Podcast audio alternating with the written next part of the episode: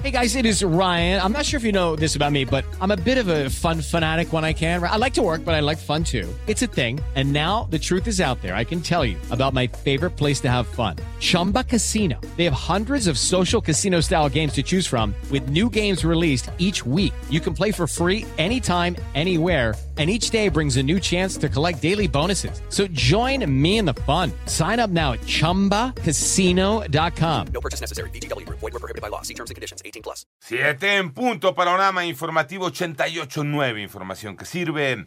Yo soy Alejandro Villalbazo en Twitter y en TikTok, arroba Villalbazo13. Miércoles 22 de marzo, Iñaki Manero. Vámonos con el panorama nacional. La Comisión Nacional de Derechos Humanos acreditó el uso ilegítimo de la fuerza por parte de militares en Nuevo Laredo.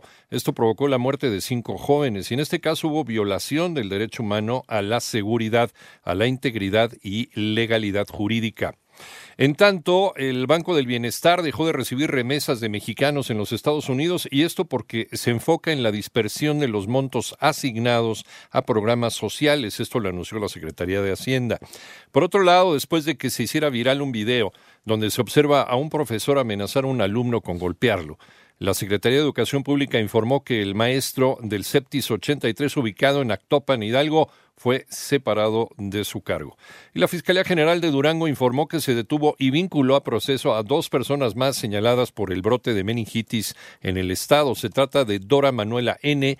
y Guillermo Enrique N. Eh, ella es dueña de un hospital y el otro administrador de, de, otro hospital. El Sindicato de Trabajadores del Metro, aquí en Ciudad de México, protesta ante el incumplimiento de compromisos del gobierno local. Joana Flores. El Consejo Nacional de Delegados del Sindicato del Metro acusa a las autoridades de no atender sus demandas, por lo que a partir de este miércoles, conductores de trenes, reguladores e inspectores dejarán de usar su teléfono celular personal para cuestiones de trabajo. Hasta ahora los trabajadores han usado sus teléfonos, pues acusan fallas en el sistema de comunicación Tetra. Tampoco trabajarán tiempo extra, ya que el Metro no ha pagado las jornadas adicionales desde hace meses. Entre las demandas laborales se encuentran recursos para cursos de capacitación, la reinstalación de dos trabajadores trabajadores involucrados en el accidente de Tacubaya en 2020 y la resolución favorable del conductor lesionado en el choque de línea 3. Para 88.9 Noticias, Joana Flores. Vamos al panorama internacional. El saldo de víctimas mortales de los terremotos de febrero pasado en el sureste de Turquía llegó a 50.096 personas. Además, hay 107.240 personas heridas. Esto informa Yunus César, dirigente de la Agencia de Gestión de Emergencias turca, AFAD. En tanto, la tarde de ayer se registró un sismo magnitud 5.5 en la región central de Chile. No se reportaron daños materiales ni afectaciones. También se descartó de inmediato la alerta de tsunami por parte de las autoridades. Y el pasado 23 de enero, científicos británicos anunciaron que un bloque de hielo del tamaño de Londres se había desprendido de la Antártida. Esto genera temores en consecuencias eh, desastrosas para la biodiversidad marina.